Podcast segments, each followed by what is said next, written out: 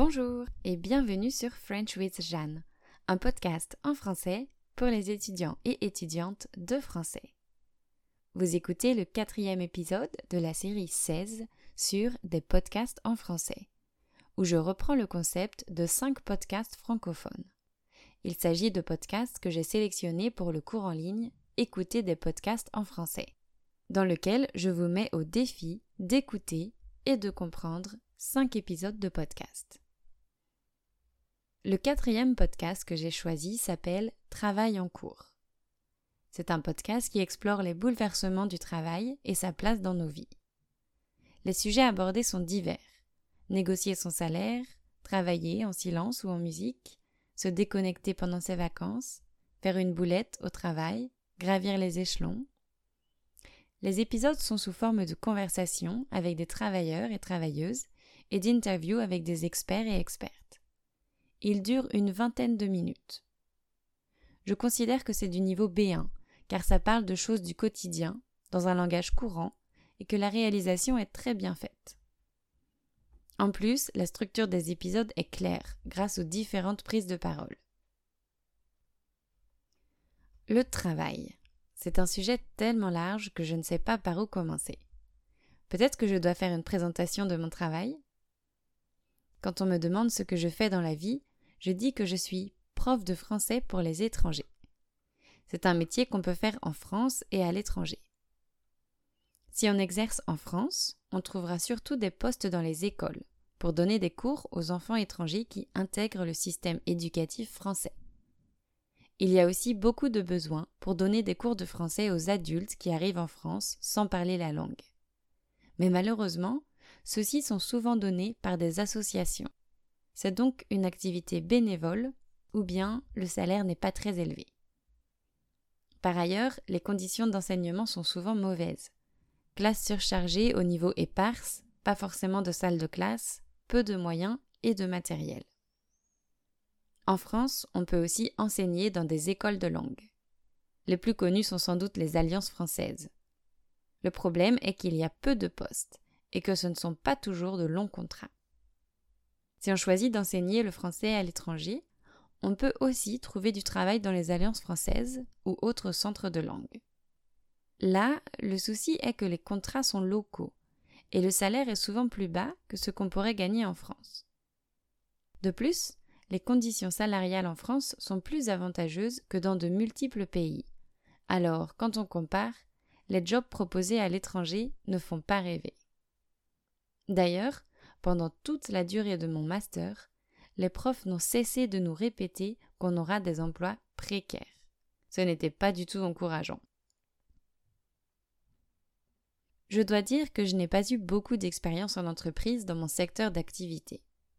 En fait, je n'en ai eu qu'une, aux Philippines, quand j'ai travaillé dans l'Alliance française de Cebu. Tout ce que je peux dire, c'est que cette unique expérience ne m'a pas donné envie d'en avoir d'autres.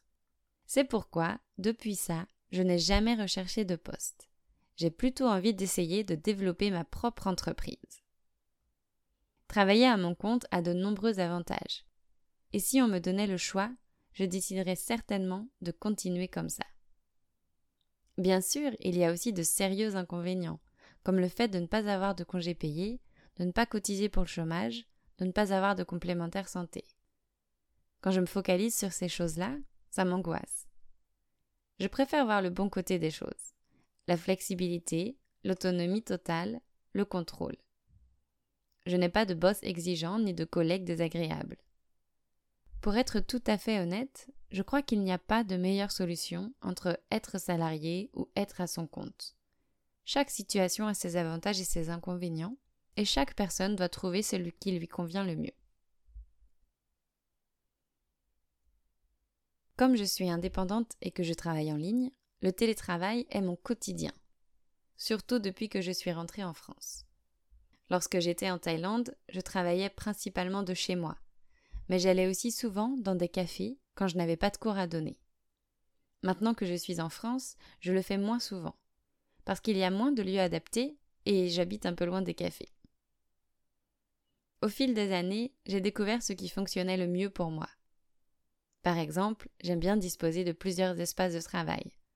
Je travaille surtout à mon bureau, mais je peux aussi travailler dans les autres pièces de la maison. Et même dans mon lit, si j'en ai envie. Si je reste toute la journée au même endroit, sur la même chaise, avec la même vue, il y a des moments où je n'ai plus envie de travailler.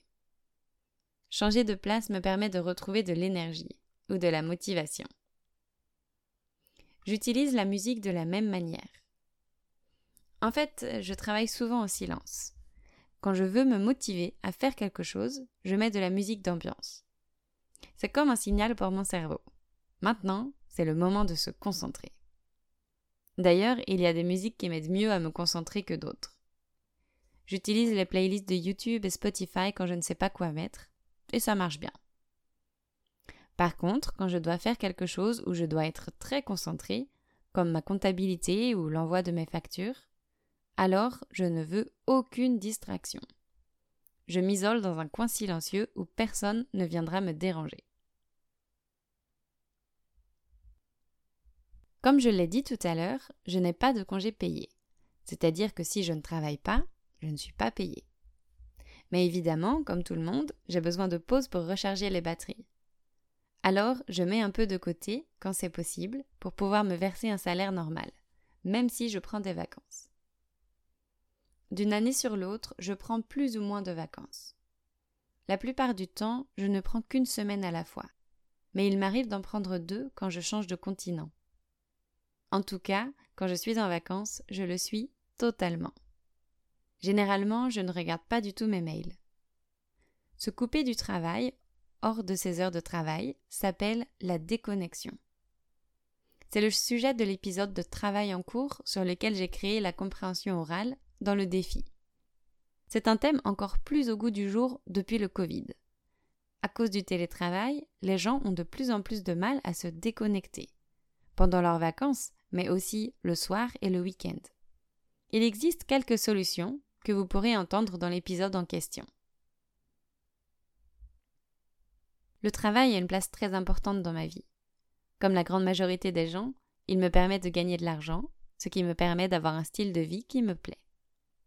J'ai de la chance, car j'aime mon travail, et travailler est un plaisir, même si évidemment je manque parfois de motivation. Je me sens aussi chanceuse car j'ai réussi à trouver un équilibre qui me convient bien depuis quelques années. Je travaille en ligne, ce qui me donne la liberté de voyager, et comme je suis à mon compte, je gère mes horaires et ma charge de travail comme je le souhaite.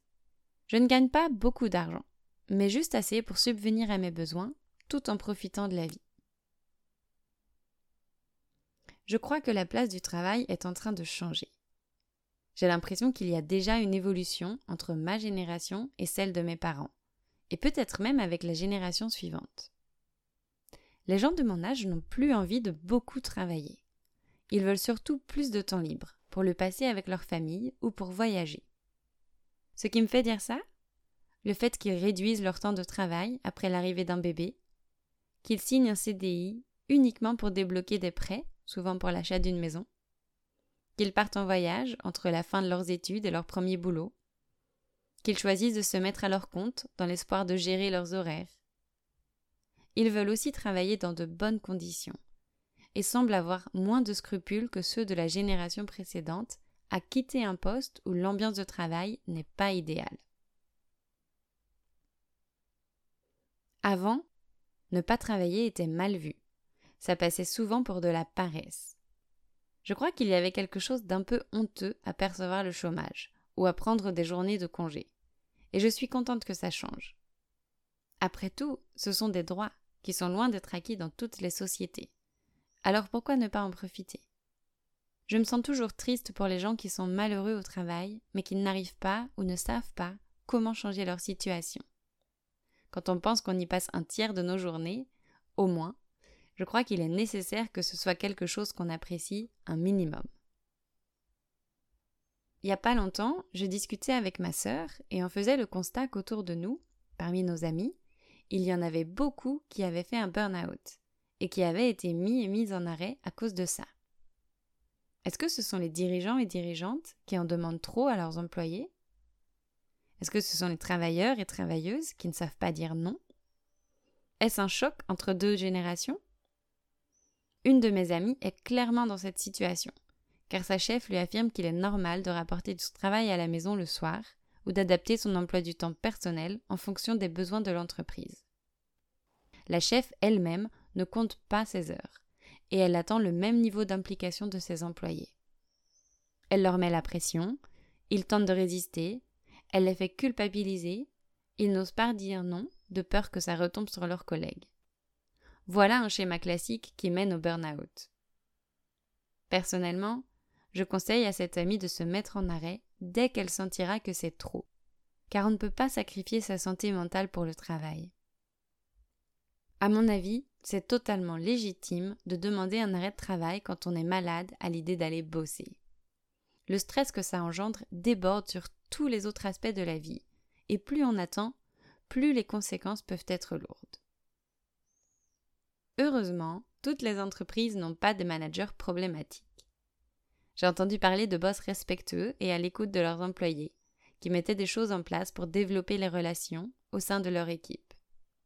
Ça peut passer par quelque chose d'aussi simple que de réserver un moment dans la semaine pour faire un point ou un moment dans le mois pour un entretien personnel.